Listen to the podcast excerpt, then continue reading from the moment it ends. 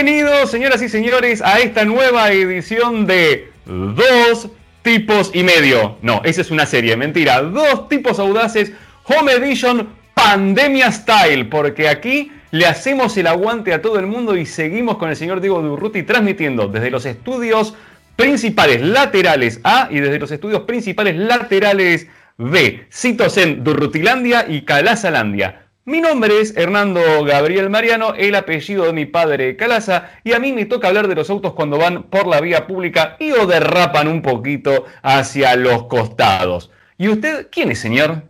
Mi nombre es Diego Fernando Durruti y yo me encargo de los autos cuando están adentro de la pista, es decir, cuando hacen automovilismo o deporte motor, como les guste llamarlo. Eh, nos pueden oír y escuchar por radio.com eh, eh, todos los martes de 17 a 18 estrenamos este programa. También después lo van a poder ver en simultáneo, en realidad, en YouTube, en el canal de Automundo y también después sí en los, varias plataformas de podcast, por ejemplo, Spotify, Google Podcast, Apple Podcast y un montón más. Así que, obviamente, con toda la información del automovilismo, porque este es un magazine de autos, puramente de autos, tenemos toda la mejor información con nuestro propio estilo, ¿no, Hernando?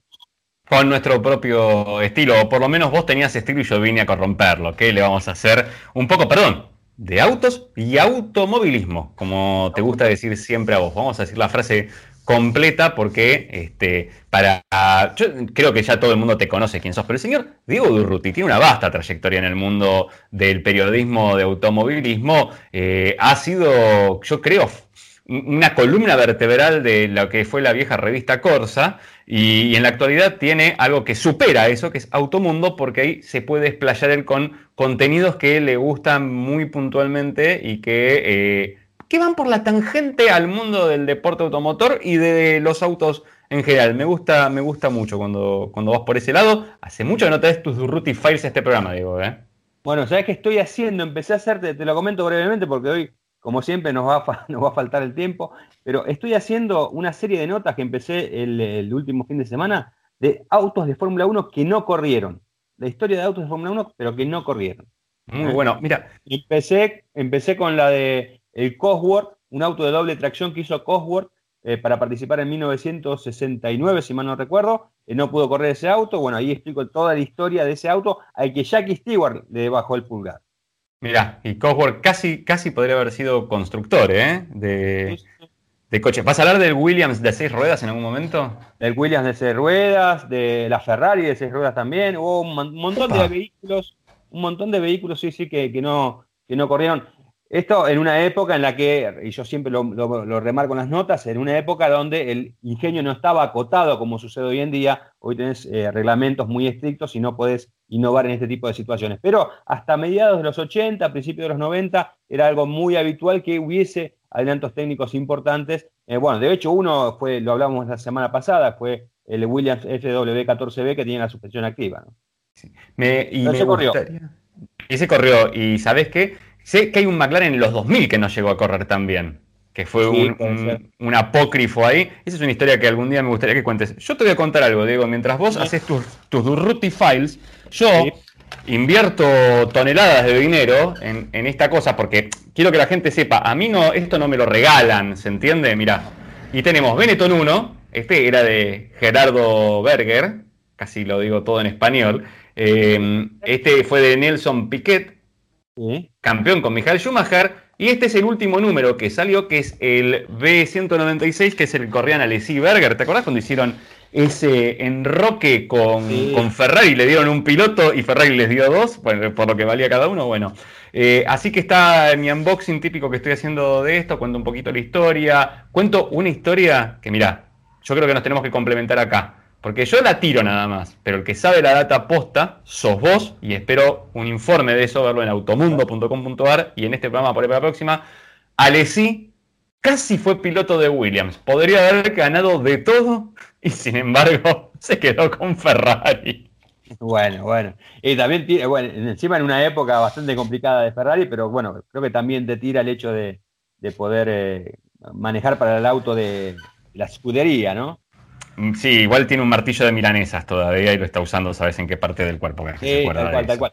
Pero bueno, Hernando querido, tenemos muchísimo material. ¿Te parece si nos ambullimos eh, después de haber hecho la venta del programa y de todas no le dijimos a nadie de qué vamos a hablar. Yo solamente te voy a decir esto. Ah, en el programa, en este programa, habla de lo que quieras. Gran Premio de la Toscana, Fórmula E, eh, Le Mans con Alonso, sin Alonso. Eh, vamos a hablar del lanzamiento del Celtos. Vamos a hablar de la, actualización del Fiat Argo que se viene para Argentina. Vamos a hablar de un montón de cosas.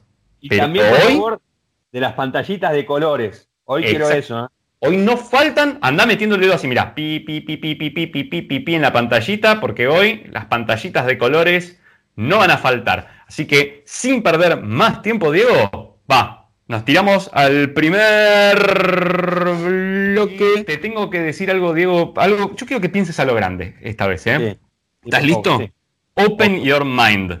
La pickup más completa y capaz del mercado se renovó. La nueva RAM 2500 está equipada con features tecnológicos únicos en su segmento, además de combinar lujo y potencia como ninguna otra pickup. Acércate a conocerla a cualquier concesionario oficial y descubrí lo nuevo de RAM, la marca distintiva de las pickups full size. Para más información, ingresa a www.ram.com.ar o comunicate al 0800 333 7070.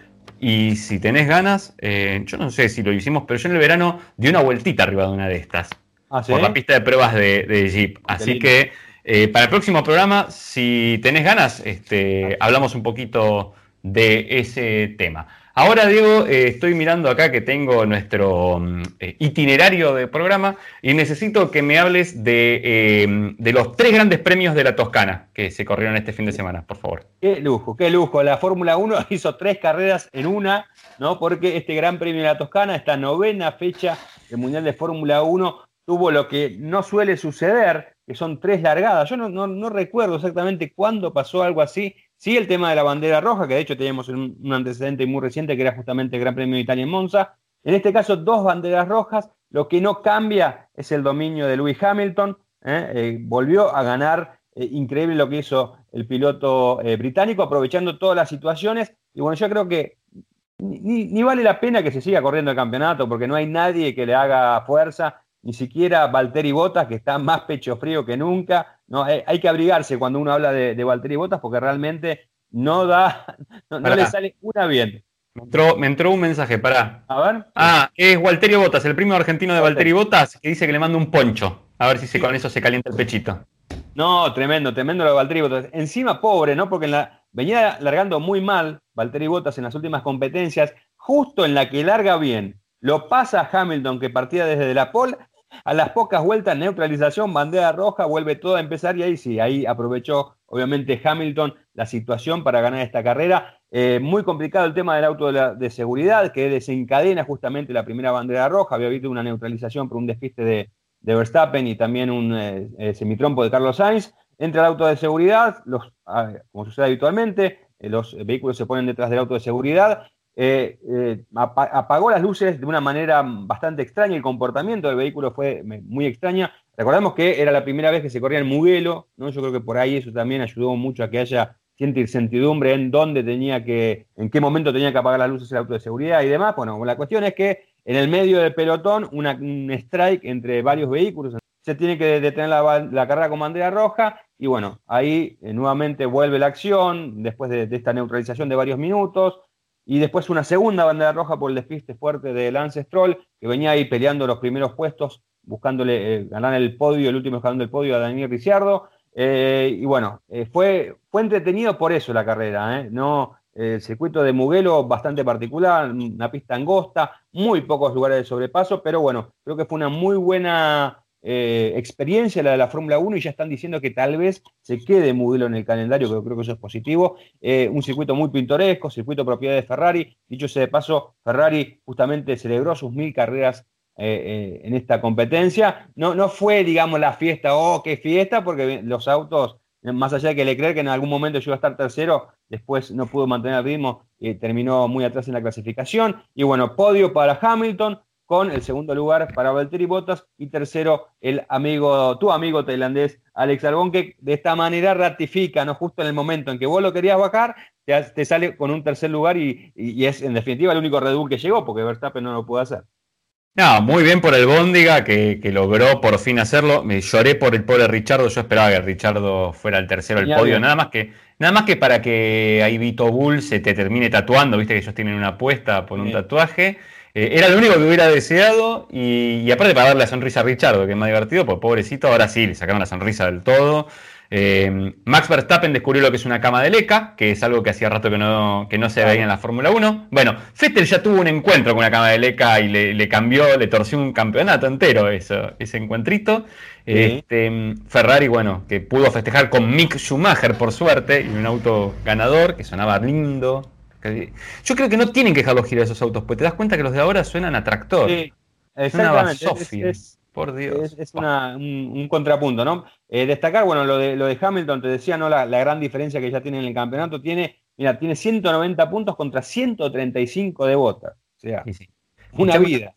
Y, sí. y, eh, parte otra cosa, eh, Hernando, perdona, logró su triunfo número 90 y está a uno de igualarlo a, Michael Schumacher, que seguramente esto va, va, a ocurrir, creo que si la cosa sigue así, en el próximo Gran Premio, que es el de Rusia el 27 de septiembre. 15 días ya está, ya tiene el récord igualado. Este, bueno, y en 20 días, en 21 días lo, supera. En el unboxing, que espero que dejes el link por algún lado, que estoy haciendo, así la gente termina de ver el programa y después va a ver el unboxing, justamente tengo una discusión acerca de Schumacher, porque para mí se llama Michael Schumacher, porque es alemán. Se escribe igual, pero se dice distinto. Este, y, alguna otra discusión técnica más por ahí puede llegar a, aparecer también. ¿eh? Ojito, ojazo, lo vamos tirando veremos por ahí. Y como el tiempo es breve y yo necesito hablar hoy de pantallitas de colores, déjame que me meta ya mismo, ya mismo con la renovación del Fiat Argo, em, un auto que se lanzó acá en Argentina en 2017 que cuando se lanzó yo lo fui a ver como, bueno, es el sustituto del Fiat Punto en realidad más que del Palio y, me, medio me defraudó porque se quedó un poquito a mitad de camino, no me parecía tan lindo como el Punto, que era una, para mí era una belleza, el original era yo le decía la Maserati de los pobres, diseñada por Chuyaro, eh, pero eh, sí se notaba que estaba por arriba de largo. Ahora es un auto de esos que me fueron entrando de a poquito y que definitivamente hoy lo defiendo mucho. Lo miro en la calle, me parece un auto lindo, bien proporcionado, buenas dimensiones, que ofrece mucho por un precio bastante accesible y donde Fiat eh, dejó de vender espejitos de colores, que para mí es algo que un poquito hacía la marca, y se puso a trabajar realmente en darte, en darte mm, un producto con eh, sustancia, ¿no? Buena insonorización, buen andar,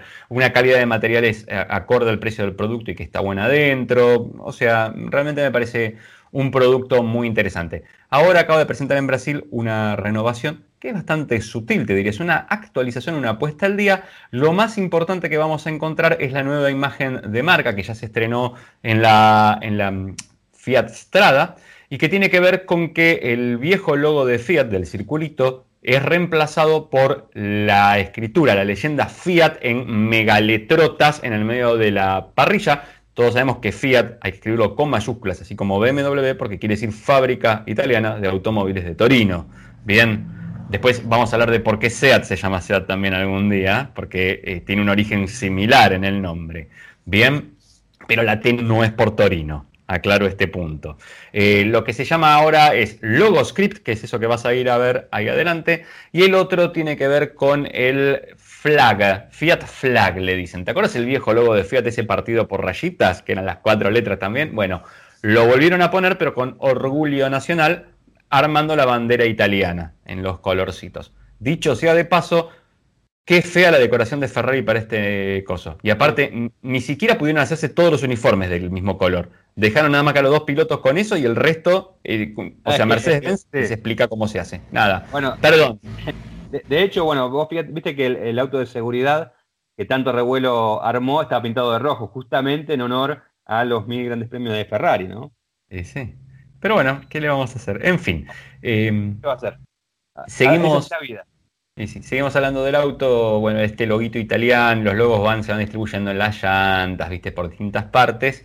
Y ya también en el equipo multimedia, cuando se enciende, te pone ahora la nueva tipografía de la marca, o el nuevo logo este, escrito todo en palabras. Em, Déjame ver algunas cositas interesantes que va a traer. Bueno, trae el sistema multimedia Uconnect de 7 pulgadas, que es una mejora. Tiene USB en los asientos traseros, eh, sensor trasero y cámara de estacionamiento, monitor de presión de neumáticos, el volante multifunción y las luces diurnas por LED. También hubo una actualización en la versión Trekking que todavía no llega a Argentina, la mostraron en el verano y seguramente con tema pandemia se trastocaron un poco los planes, así que espero que ya llegue con este rediseño que tiene la Trekking un poco más de estilo off-road, barritas de techo, cosas en negro, protectores. Eh, hay algunas cositas, le pegaron también una, una, renovadita para que quede más lindo. Así que hasta acá tenés eh, lo que va a ser la actualización del Fiat Argo, que va a venir a Argentina, yo digo antes de fin de año, porque nada, se produce en Brasil, se agotan las unidades y bueno, ya va a tener que empezar a entrar nuevamente este producto, el cual eh, cuando arrancó no lo quería tanto y fue ganando mi corazón, te diría, con el tiempo. Al punto que hoy lo recomiendo. Mira qué bien. Bueno, muy bien. Eh, perfecto todo este informe. Hernando, tenemos mucho material, como dijimos. Aparte, le, tenemos que dar el espacio a ese informe especial sobre las pantallas de colores. ¿Te, parece si, sí, ¿Te parece si vamos al, así tocando botones al próximo bloque? A ver, para, vamos así, mira. Tan, tan, tan, tan, tan, tan, tan, tan, tan. Va. Muy bien, eh, seguimos en dos tipos de audaces. Este programa que pueden escuchar por Radio Arroba, lo pueden ver por YouTube, eh, lo pueden escuchar a través de diferentes plataformas de podcast. Ahora les quería comentar una de las grandes novedades de este año en la industria automotriz. El lanzamiento del Kia Celtos, el nuevo SUV de la marca subcoreana que llegó a la Argentina y promete revolucionar el segmento. El Celtos Estrena un nuevo lenguaje de diseño totalmente innovador, con un perfil audaz y dinámico, ofrece una propuesta única que combina diseño, performance, calidad y confort. Cuenta con pantalla táctil de 8 pulgadas con conectividad Android Auto y Apple CarPlay, 6 airbags, caja automática de 6 velocidades y llantas de 17 pulgadas. El Kia Celtos ofrece una conducción segura y agradable, asegurándote una experiencia de manejo única. Además, está diseñado con materiales de alta calidad que maximizan comodidad, conectividad y facilidad de uso. Ingresa a kia.com.ar y conoce el Celtos sin perderte ningún detalle. Ah, ah estaba ingresando a kia.com.ar para, para ver más detalles, pero en mi caso lo que voy a hacer es ingresar a autocosmos.com.ar, donde ya me, me, despaché, digamos, de alguna manera, hablando del Kia Celtos. ¿Por qué? Porque vos dijiste un montón de cosas lindas, pero todavía hay gente que se pregunta, ¿Qué es el Kia Celtas? Muy bien. Es, un SUV del segmento de los SUVs chicos o B, pero que se inscribe en lo que se podría llamar B, o sea, en la parte de los más grandotes, más equipados, más costosos de, su segmento. Para eso mide 4.315 milímetros de largo, tiene 1.620 milímetros de ancho y 2.610 entre ejes. El despeje, que es algo que mucha gente pregunta, si bien es tracción delantera como la mayoría de los SUVs actuales, especialmente de ese segmento, es de 190 milímetros. Eh, y el baúl tiene 433 litros de carga con el asiento trasero que se puede partir 60-40. Es un muy buen baúl, te digo. El tamaño, el número es muy, muy, pero muy bueno. Y acá viene un datazo importante. El auxilio es de la misma medida que las ruedas que están afuera. ¿Te acuerdas que hemos hablado acerca de la discusión de los auxilios? Bueno, de la misma medida. Perdona, ¿sabes lo que, lo que son las cosas, no? Porque vos insistís mucho con el tema de, como varios otros colegas, pero bueno, eh, insistís mucho con el tema de la, forma de, los neumáticos de, auxilio. Y bueno, cuando yo recibí la gacetilla y la estaba leyendo, cuando decía que era del, tamaño normal, ¿no? digo, punto para Calaza, punto para Calaza, seguro. Y bueno, este, el, usuario es el que se beneficia con, el auxilio de la misma medida, digo, la verdad es esa. ¿eh? Em, vamos a hablar de un poquito por afuera, te das cuenta que es un auto de líneas robustas, pero tiene algo que me gusta mucho que es que eh, mm, son fluidas, o sea, no va a la arista, no va al vértice, no va a pincharte el ojo, sino que hace la fuerza por la superficie. Y a mí eso es algo que me, suele gustar mucho. También tiene un capó muy plano que separa bien los volúmenes. ¿Te acuerdas que lo hablamos también en 208? Esta idea de volver a separar los volúmenes, ya no tanto de unirlos todo en una sola figura. Después tiene un quiebre bastante fuerte en el pilar C atrás. Cuando digo quiebre es eh, en el diseño, no es que está roto, ¿no? Claro está, donde tiene una tercera ventanilla. Y como dijiste vos, las llantas de 17 pulgadas cabezadas con neumáticos 215-60 que están bien entre ancho y está bueno el perfil que tiene. O sea, la llanta es grande, pero por el número de perfil que estamos viendo acá, debería ser confortable. Calculo que dentro de 15 días voy a tener la prueba de un Celtos y ahí volveremos a hablar del tema Dieguito querido. El interior tiene algo que a mí me llamó la atención y que me parece bastante interesante, porque sí da esta idea de solidez, es bastante interesante. Hay una diferenciación entre los interiores para distintos mercados que tiene la marca. Este está bien, es sobrio y lo que me llama la atención es, viste que los Mercedes-Benz eh, actualmente, especialmente el clase A y algunos, decidieron poner como si fuera ese tablero a la antigua, plano, recto adelante del conductor, pero que es toda una pantalla. En este caso hay un híbrido con eso que es interesante. ¿Por qué? Cuadro de instrumentos por agujas normal, empotrado, metido adentro del tablero como debería ir, pero en vez de cerrarse el parasol, se manda a lo largo. Y ahí engloba la pantalla, que de otra manera quedaría flotante. O sea, si la ves de atrás parece flotante y así queda todo englobado. Con lo cual es interesante el estilo, el estilo que se armaron. Creo que más interesante que eso es el espacio que hay atrás. Yo en el verano lo vi al auto, en, el stand de Kia y todo. De hecho, lo mostré en, un video y lo que te puedo decir es que los asientos traseros tienen buen espacio, los respaldos se pueden reclinar en algunos grados y tenés salidas de aire y salida USB, con lo cual esto eh, te da algunas comodidades o amenidades para más o menos tener una vida sana y feliz adentro del vehículo. Mecánicamente va a ir en una sola, en una sola oferta tanto de equipamiento como de motor. Eh, como bien decías vos, tiene una transmisión automática de 6 cambios con el comando secuencial. La tracción es delantera, ya lo habíamos dicho. Y el motor es un conocido que ya tenemos, que es un 1.6 1.6 litros, ahí va, de 16 válvulas con doble variador de árbol de levas, tanto de admisión como de escape, da 123 caballos y 151 Nm. Por experiencia te puedo decir, no son de esos motores que cuando los pisas te pegan la nuca, pero sí son de esos motores que cada vez que vas de a poco sobre el acelerador tienen buena respuesta debido al tema de los variadores de válvulas, o sea, van distribuyendo de forma equitativa la potencia y el torque durante el rango de funcionamiento. Nos gustaría, hay varios autos que se venden en Argentina que le vendría bien tener un motor de estos, te digo, por lo que están saliendo. En seguridad, un aspecto a destacar, además de los seis airbags, control de tracción, control de estabilidad que trae el vehículo, es que tiene cuatro frenos a discos de bastante buen diámetro, además los frenados. Por último, eh, además de este equipo de 8 pulgadas que tiene compatibilidad con Android Auto y Apple CarPlay, que bien habías nombrado vos, Dieguito. Tenés un display de 3,5 pulgadas en el medio del tablero para darte, desplegarte las funciones de computadora de a bordo, 6 parlantes, el volante de multifunción que es regulable en altura y profundidad, control de velocidad crucero y un aire acondicionado que es manual en este caso para el Kia Celtos. Casi le digo otra marca, no me preguntes por qué, cuando se me cruzan a mí en la cabeza estas cositas. El precio, ¿querés que te lo diga el precio? Por favor, por favor, sí. El precio es de 31.500 dólares. tiene un toque de salerositud, te diría.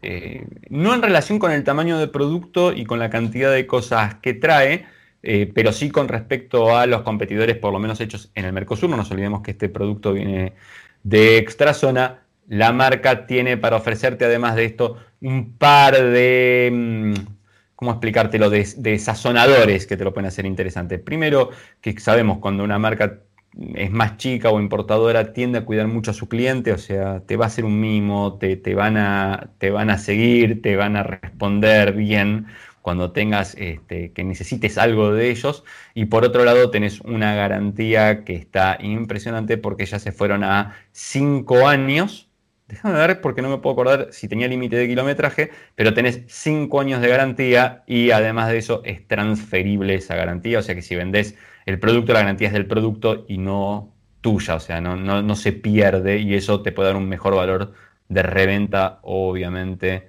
para la camioneta o una tranquilidad de que te compraste algo que está funcionando muy bien. 5 años o 100 mil kilómetros. El producto viene fabricado de la India, que ya nos ha demostrado que tiene productos bastante interesantes y bien realizados, Diego. ¿eh?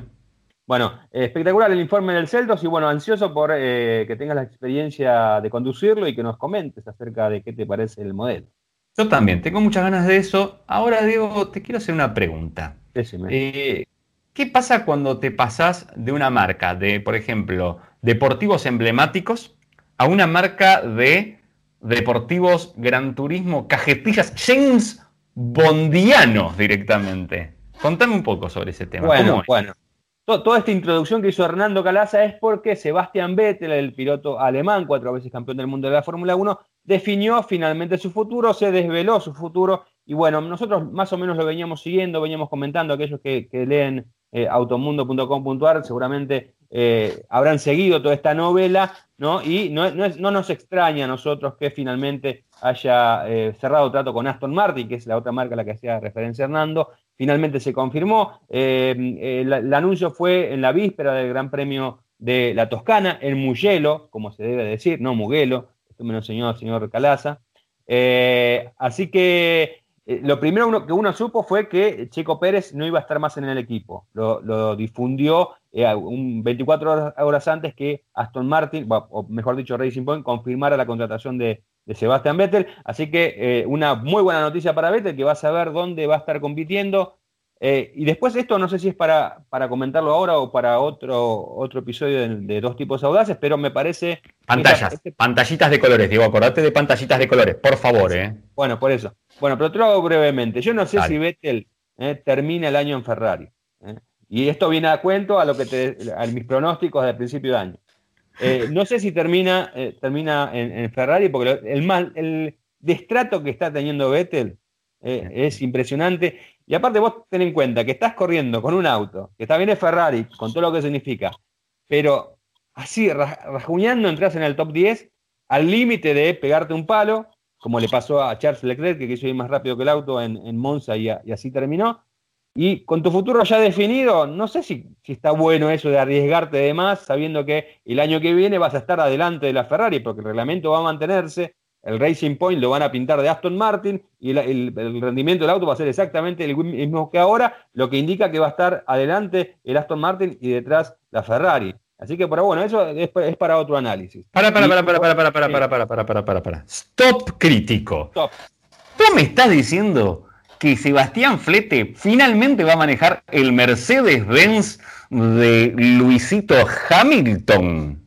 Eh, más o menos, sí, sí, es eh. así. Porque, porque el auto es, eh, ha sido muy bien copiado en algunos aspectos de manera legal, de otras no tanto, como ya lo sabrán por el tema de los conductos de freno. Pero bueno, me parece que es buenísimo. Aparte otra cosa, vos sabés que hay rumores, todavía no está confirmado, pero aparentemente el amigo Lawrence Stroll, que es el propietario de, Aston Martin, uno de los socios mayoritarios y que está encargado de parte de la gestión deportiva en la Fórmula 1, quiere contratarlo a Adrian Newey.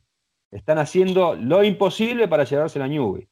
Eh, que yo no sé cuánto pudiera llegar a afectar esto en el, vehículo del, año próximo, eh, pero bueno, sería una muy buena adquisición y también se dice que están tratando de eh, contratar y de captar al ingeniero jefe de Mercedes por el tema de las unidades de potencia. Así que me parece que el proyecto de Aston Martin es, eh, bastante importante. Hay que ver si todas estas eh, cosas se dan, pero bueno, lo, cierto es que ya sabemos que Vettel el año próximo va a estar en Aston Martin. Y bueno, la gran duda para mí, yo te digo, porque para mí no termina el año con Ferrari, me parecería eh, propio por lo que significa Vettel también con sus cuatro títulos, que por ahí en los últimos años no, no han sido tan buenos, ha sido holgadamente superado por Charles Leclerc, pero me parece que ahora en Ferrari no tiene nada que hacer. Te, voy a proponer algo, Diego, de, tus predicciones de principio de año. Ponelas por escrito acá en pantalla y anda tachando. Las que no se cumplen o las que se cumplen le pones el tildecito. A ver, a ver cómo nos va yendo. Y programa tras programa vamos viendo qué se confirma y qué no. Bueno, le pegué, recordamos, le pegué. Hice cinco predicciones. Le pegué lo del Racing Point, que dije que iba a haber polémica con ese auto. Eso le pegué.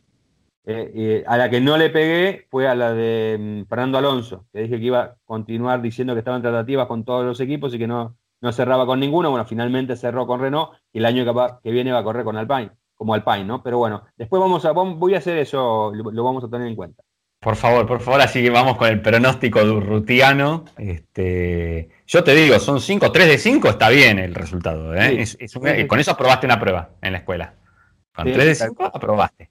Así que, este, va, por lo menos en mi época yo probaba así, así que este, conmigo, conmigo vas a, aprobadísimo. Eh, dicho sea de paso, creo que es la primera vez que Magnussen arma un carambolo y no tuvo la culpa por hacer las cosas bien. Porque el que no acelera no es Magnussen cuando relanzan.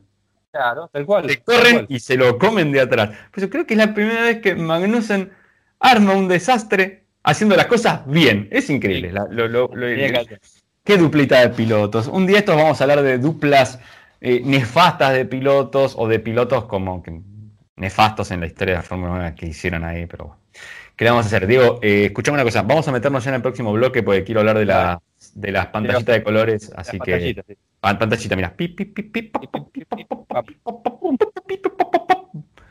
Y entramos en el bloque número 3 de dos tipos audaces que vendríamos a ser Diego Durruti y Armando Caraza. O sea, tú y yo a la fiesta, decía la canción.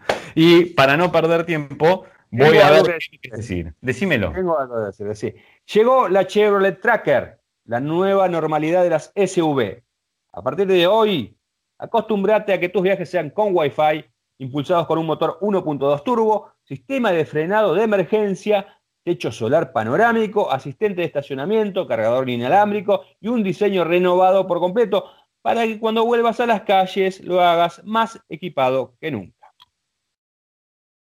Muchas gracias, Diego, y, hablando un poquito así de, vehículos de la calle y de todo esto, em, vamos a hablar un poco del tema de los autos eléctricos. Vos sabés que negar al auto eléctrico es como tapar el sol con un dedo.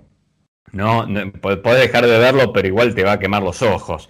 Los autos eléctricos eh, vienen como el enemigo, digo yo, porque marchan a paso redoblado, están cada vez más, más y más presentes y en mercados como el nuestro van a tardar obviamente más tiempo porque es un tipo de industria que necesita primero un desarrollo en costos, en masividad para lograr los costos que tienen los vehículos de combustión que se hacen de hace mucho tiempo.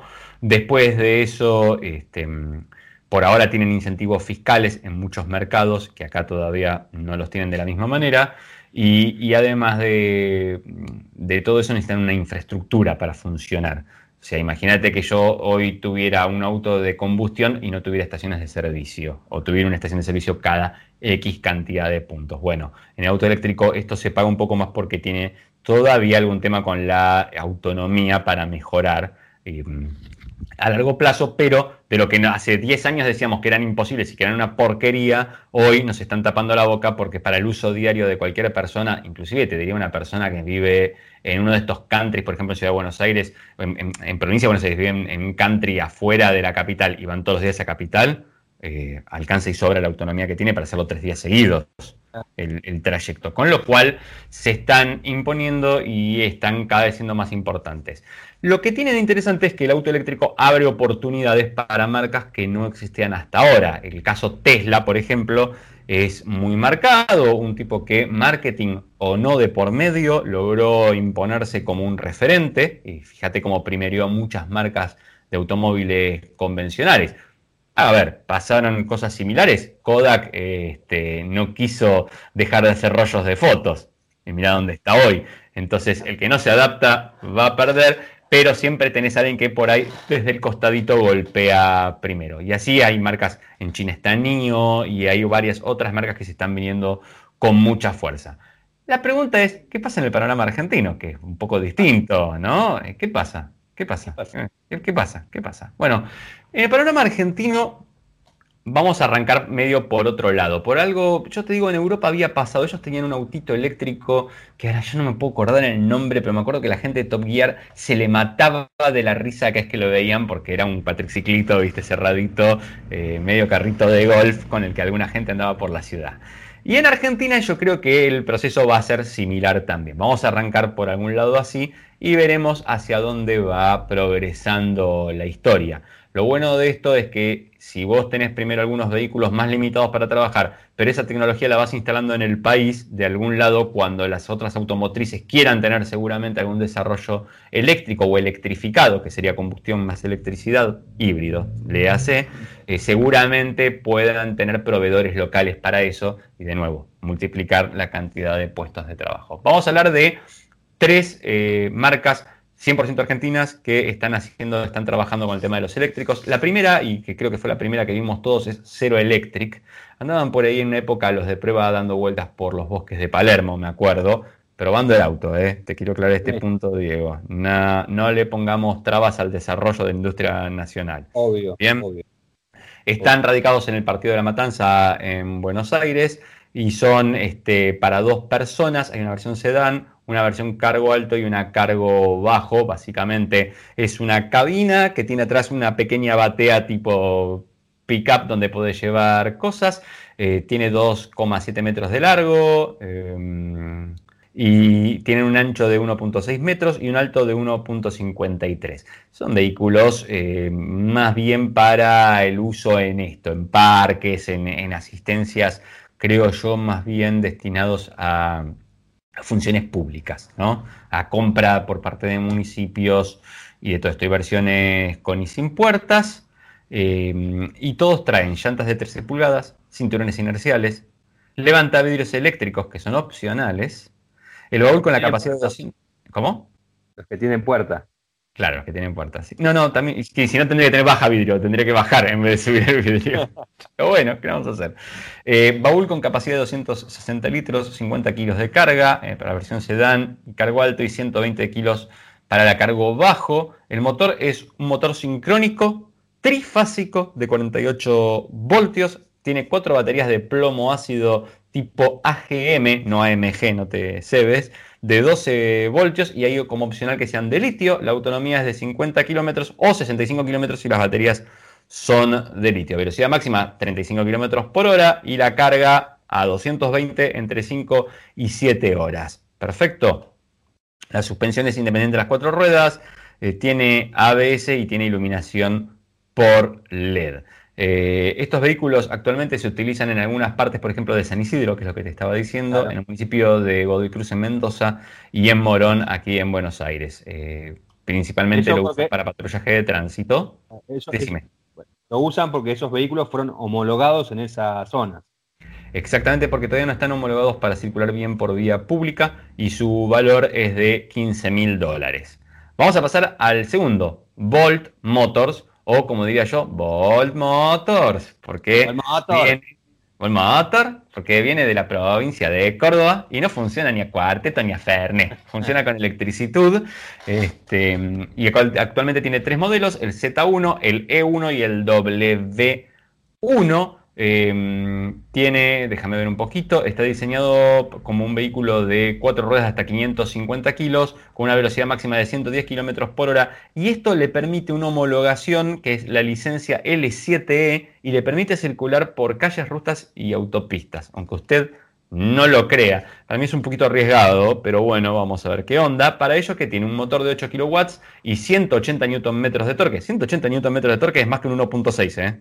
De nastero común y corriente. Aclaremos este, este punto, creo que tiene, es más, tiene prácticamente lo mismo que el 1.2 turbo de la Tracker. Para que te hagas, una, es un poquito menos, pero tiene casi lo mismo. La batería de litio puede cargarse con 220 voltios en 6 horas, tiene que tener 10 amperes. La autonomía es de hasta 150 kilómetros, la velocidad máxima de 105 kilómetros por hora. El baúl tiene una capacidad para 300 eh, litros, mide, para que te hagas una idea, ¿no? Pues son dos autos chiquititos, 2,8 metros de largo, 1,7 de ancho, 1,5 de alto, y la estructura dicen que está compuesta por fibra de carbono y Kevlar, y eso es lo que le permite también entregar algunos temas de seguridad eh, al vehículo. Tenemos algún colega nuestro que vio las unidades y tenía para opinar algunas cosas no tan favorables, pero después de hablar con él me dijo, mira, lo que vi fue una preserie, me dijeron que los de serie van a estar mejor terminados y van a ser un poquito otra cosa. Así que esperemos, esperemos un poquito, esperemos. ¿Precio? ¿El precio? Me gustaría comprarme un Volt. ¿Querés comprarte un Volt? Bueno, depende de qué versión querés. La Usain, por ejemplo, está, si, sí, si era en la época de gloria o es ahora. Pero bueno, los precios van a ir de 12.000 a 20.000 dólares, dependiendo de la versión que elijas. Este, por ejemplo, el Z1 no está homologado para vía pública, ese que es el de 12.000. Eh, el W1, que es el utilitario de 17, y el urbano eléctrico biplaza, que ese sí puede circular por todos lados, 20 mil dólares. Y por último, vamos a entrar en uno que a mí me gusta porque se llama Coradir Tito. Seguramente, ¿por qué? Porque es un autito, baratito. Dentro del eléctrico. Eh, sí. en Yugoslavia no le puedes poner ese nombre al auto porque si no traería muy malos recuerdos a la población en que terminaría esto. Pero para que te des una idea, el Tito lo están desarrollando en la provincia de San Luis, ya están circulando las preseries, esperan tenerlo para fin de año. También un dos plazas, muy pequeñito, que si lo mirás de frente te hace acordar entre un Smart con la parrilla de, un Mini. ¿Viste ese parrilla un Mini que tiene cara de payaso tristón, que está como... Sí, sí, sí. Bueno, así tiene el Tito de carita. Para los que nos están viendo por YouTube, lo habrán tenido y los demás, imagínenselo como puedan. Eh, lo interesante es que se invirtieron 1.5 millones de dólares para el proceso de producción de este vehículo, que está en proceso de homologación en este momento y quieren tenerlo para finales de este año. Genera 40 puestos directos de trabajo para la producción inicial de 100 unidades, pero esperan poder en el corto plazo aumentar la producción de, de estos vehículos, o sea, tener más hechos. El Tito mide 2.830 milímetros de largo por 1.500 de ancho y 1.565 de alto. Tiene baterías de litio, una autonomía de 100 kilómetros. Carga el 100% de la batería en 8 horas. Digo el 100% porque hay autos que tienen una carga rápida para el 80%, por ejemplo. Claro. Acá no lo especifica la marca, pero ya veremos. 65 kilómetros por hora de velocidad máxima. Tiene una pantalla táctil de 8 pulgadas y de nuevo levanta vidrios eléctricos. En este caso, lo interesante de Tito es que su precio va a rondar los 10 mil dólares. Por eso te dije, Tito, el autito eléctrico baratito. Muy bien, ¿Ese, es el PNT? ¿Ya te cerraste eh, pauta con, estamos, Coradir? Estoy charlando con Coradir a ver qué me, qué me pueden decir este, para hacer el Tito, el autito baratito. Este, muy bien, muy bueno. Eh, haceme acordar que, no sé si, si lo dije, el lo, lo también podría ¿Cómo? ¿Cómo? Putito puedes terminar con Tito. bueno. Eh, yo te conté la historia de el auto, de la leyenda del auto eléctrico de Nikola Tesla. Yo creo que sí. Pero como el público se renueva y no me la estoy acordando completa, podemos llegar a hablar de ese tema en algún otro momento. Perfecto, perfecto. Bueno, lo que sí te voy a hablar en este momento y aprovechando eh, que estamos hablando de los vehículos eléctricos, es una noticia que se dio a conocer hace unos días, que tiene que como protagonista a Lewis Hamilton, el actual campeón de la Fórmula 1, que aparentemente, si bien tiene creo que cuerda para rato, para tres o cuatro añitos más en la categoría, ya es como que está vislumbrando cuál puede llegar a ser su futuro, obviamente relacionado con el automovilismo, y esto viene a cuenta de su eh, anuncio de que estará eh, em, involucrado en la Extreme E, esta categoría de SUV eléctricos que va a comenzar a rodar en 2021, que tiene un, reglamento bastante particular, que ya lo hemos ah, comentado en su momento. Em, va a tener su propio equipo, es el, el X44, el X44, para, para, cuando decís estas cosas, poné la cara, poné la facha de Hamilton cuando hace la presentación de Fórmula 1. así, así. ¿Cómo es que hace? Si no hace. Muy bien, muy bien. Te sale perfecto. Te sale perfecto. Bueno, va a estar involucrado en esta nueva categoría de los SUV eléctricos. En realidad son prototipos que se asemejan a SUVs eh, que van a estar. Eh, él no va a estar corriendo. Él no va a estar corriendo. Él va a tener el equipo, pero en realidad es medio marketinero porque va a estar en el, eh, tiene su equipo, lo bautiza como X44, como X44, pero él no va a estar metido en el día a día, o sea, va a tener otra gente, ¿no? Eh, pero bueno, eh, es positivo, creo que le va a dar mucho impulso, mucho impulso a esta categoría, en la cual está metido Alejandro Agag, que es el creador de la Fórmula E. Bueno, se, corría un costadito de la Fórmula E y apuesta todo a, este futuro de, la, de los SUV. Y no solamente a eso, y esto entre nos, porque a nosotros no sé si esto llega a España, pero Alejandro Agag va a ser el sucesor de Jean Todt en la FIA. No se lo digas a nadie. No se lo digas a nadie. Pero bueno. Todo esto por escrito de nuevo en las predicciones de Diego Durruti? Ah, esta, esta, bueno, esta es, es, una chapa. No, no, le digamos a nadie. Pero bueno. No vivimos está, está, trabajando para eso. ¿No necesita asesores, Diego? Eh, estamos en eso, Hernando. Bueno, más allá de todo esto, eh, va a estar Hamilton en esta categoría, así que un paso que está dando el piloto inglés, eh, tal vez pensando en el futuro, ¿no? Eh, con esas poses. exactamente está Hamilton, entonces llega, desembarca en la Extreme E. Increíble, increíble, la Extreme E. Extreme parece, e. parece, un producto de esos para belleza capilar, ¿viste? Sí, sí, sí. Y, el, equipo de él tiene casi nombre de alarma de autos. Alarma X44 activada. Claro. y su gran rival es X28. Claro, por eso te digo, es, su principal rival. Se pelean, porque el X28 le grita, activado, activado. y no lo deja dormir. Bueno, vamos, nos, metemos en el último bloque, estimado Hernando. Lo de las pantallas, dale, dale. Lo de las pantallas, lo de las pantallas, bueno. Nos vamos. Mira, te, te deslizo como una pantalla. Va de vuelta. Bueno, Dieguito, entramos al último bloque de dos tipos audaces y mientras voy preparando todo el contenido de las pantallitas de colores en los autos, te voy a contar de un nuevo rumor que hay. Pues un run run de un nuevo producto que podría producirse en Argentina y entonces ahí es más interesante todavía. Viste, estuvimos hablando de la industria de la India y vos sabés que en la India existe una categoría de menos de 4 metros de largo, por eso allá, por ejemplo, algunos sedanes que aquí los vemos tienen el bowl un poquito más cortito para cumplir con eso, que tiene una ventaja impositiva gracias a ese tema. Y entonces ahora, como todo lo que se desarrolla tiene formato de SUV, se puso de moda, ¿te acuerdas que tuvimos un reporte acerca de los Cube, de estos este, crossover utility vehicle urbanos? Bueno, pero yo tiene ganas de tener uno también de esos. Listo, puntualmente. Y para realizarlo sería el, em, lo basaría en la plataforma CMP. Y acá es donde viene la conexión con Argentina porque la CMP es la plataforma que utiliza el nuevo 208, que va a utilizar el nuevo C3, que utiliza el nuevo 2008, que se hace en Europa y que la marca dice que no va a hacer, pero yo te digo que va a hacer y casi seguramente lo va a hacer acá en Argentina. Esa es, esa es mi, idea.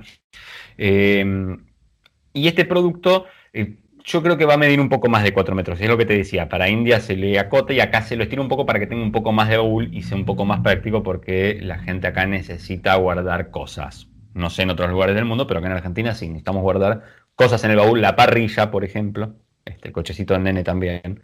Eh, a veces es más importante el cochecito de la parrilla, pero bueno, si no tenés nenes es más importante la parrilla. Aclaramos este punto.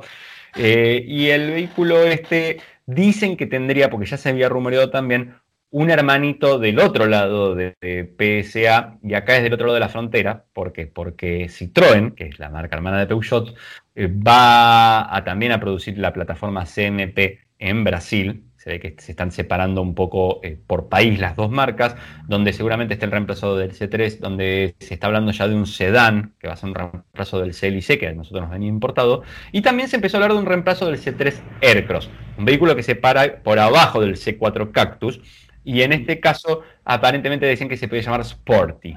Ese era un nombre que le podían llegar a dar, sí, bastante peculiar. Entonces puede ser que los hermanitos tengan sus versiones de cada lado y de alguna manera seguramente eh, eso también habilita al 2008, al próximo 2008 a crecer en tamaño. ¿Está bien? Porque eso es otra de las cosas que pasan. Arrancamos con lo que era un EcoSport, un SUV del segmento B chiquitito y terminamos, mirá donde está, por ejemplo, Celtos o, u otros productos en un B más y algunos hasta yendo a lo que yo te diría que es un C menos. ¿No? Acá, como verás, hay medias tintas. Eh, Antecedentes de este vehículo, te voy a dar, estuvo el 1007 de Peugeot, no sé si te acordás que era un monovolumen, en la época de los monovolúmenes lo dictaba todo, un monovolumen de puertas corredizas que fue un fracaso absoluto. Ahora que los SUV están de modas, yo creo que con este les va a ir recontra, recontra bien. El tiempo dirá.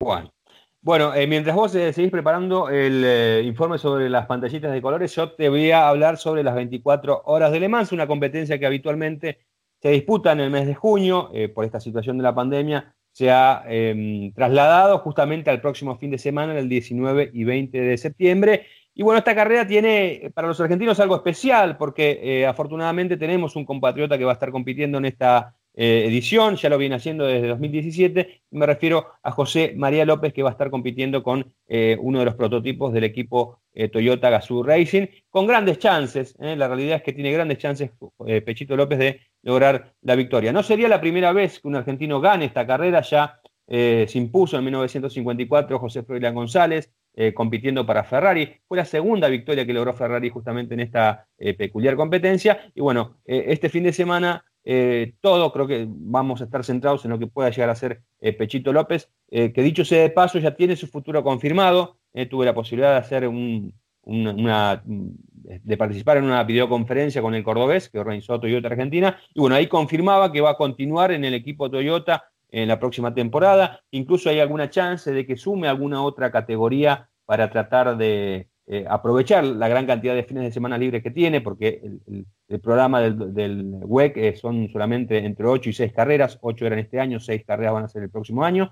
Eh, y una cosa muy importante es que Pechito está muy involucrado en el desarrollo del hipercar que va a utilizar Toyota en la próxima, en la nueva categoría mayor que va a ser la de los Le Mans híbridos, la LMH. Eh, va a ser con el, GR Supra Sport, eh, un prototipo basado en el Supra. Eh, ha estado participando en el desarrollo José María López, básicamente en simulación, pero bueno, es muy posible que haga pruebas en situ, en circuitos. Y lo interesante, Hernando, ¿sabes dónde van a ir a intentar buscar un récord con ese auto que va a correr en Le Mans el año próximo, en el web el año próximo? ¿Dónde irías a buscar un récord vos? Al pique Speak. No, no, no, no. Al Nürburgring. A Nürburgring, exactamente. Qué raro. Eh, todavía no tiene fecha, pero José María López va a intentar marcar el récord al circuito de Nürburgring. Recordemos que él tiene una experiencia, tal vez no eh, excesiva, pero ya ha corrido varias veces con el WTCC, categoría de la que fue tres veces campeón, incluso ganó a Nürburgring un par de veces, así que con esa experiencia, eh, teniendo en cuenta que también ha participado en el desarrollo del auto, bueno, la gente de Toyota confía plenamente en Pechito López para darle la responsabilidad de tanto él como a Kamui Kobayashi, que también lo va a intentar, de conseguir el récord con este hipercar que la marca japonesa va a estar utilizando a partir del año próximo. Eh, en síntesis, este fin de semana, 24 horas de Le Mans, eh, apoyemos todos a José María López con la mejor onda como para que eh, logre su objetivo máximo, que es justamente lograr el triunfo en las 24 horas de Le Mans. che, escúchame, ¿sabes que leí un titular muy vende humo en un sitio que decía 24 horas de Le Mans, Alpine tendrá un LMP1 en 2021? ¿Lo manejará Fernando Alonso? Se preguntaba. y eso, eso es mucho, ¿sabes por qué? Mucho SEO debe ser. Mucho SEO. Buceo, boxeo. Bueno, bueno, eh, efectivamente, eh, Alpine desembarca en eh, la clase mayor del WEC y esto creo que Alpine va a ser la marca del año que viene, porque va a estar en Fórmula 1, ¿no? recordemos que lo, mencionaba yo hoy, Renault va a rebautizar su, su, su, equipo de Fórmula 1 como Alpine, que es una de las marcas del grupo Renault, y bueno, y también va a estar en la LMP1, que es la, categoría mayor del WEC, eh, estaban corriendo actualmente con la LMP2, es la categoría menor, con Signature, y esa sociedad va a continuar. Eh, van a comprar un chasis Rebellion R13 con motor Gibson y bueno, van a participar en la categoría mayor.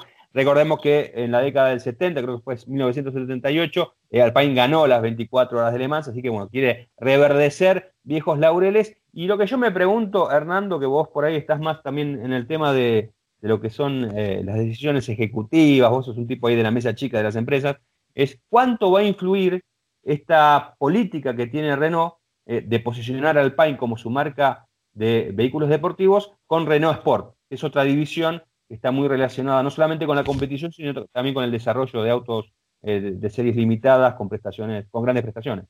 Ah, no, pará, porque te lo hice así. Eh, tengo solamente una respuesta que vos conocés muy bien, ya que Fernando Alonso va a estar en el equipo.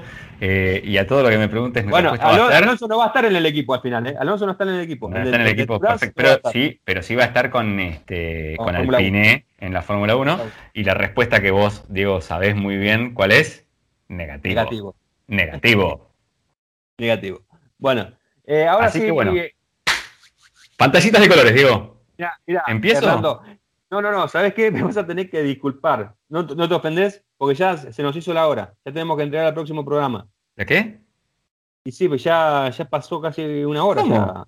Pero si apuré todo, hice todos los informes súper rápido. ¿Pantallita de colores? Lo dejamos para la próxima. ¿Te parece? No te enojes.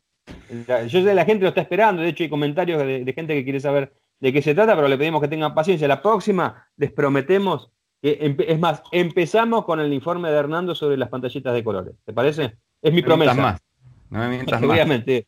No me, pues si no te voy a recordar, te voy a recordar cada uno de tus vaticinios pifiados. No, no, no, no, se cuentan las batallas ganadas, no las perdidas.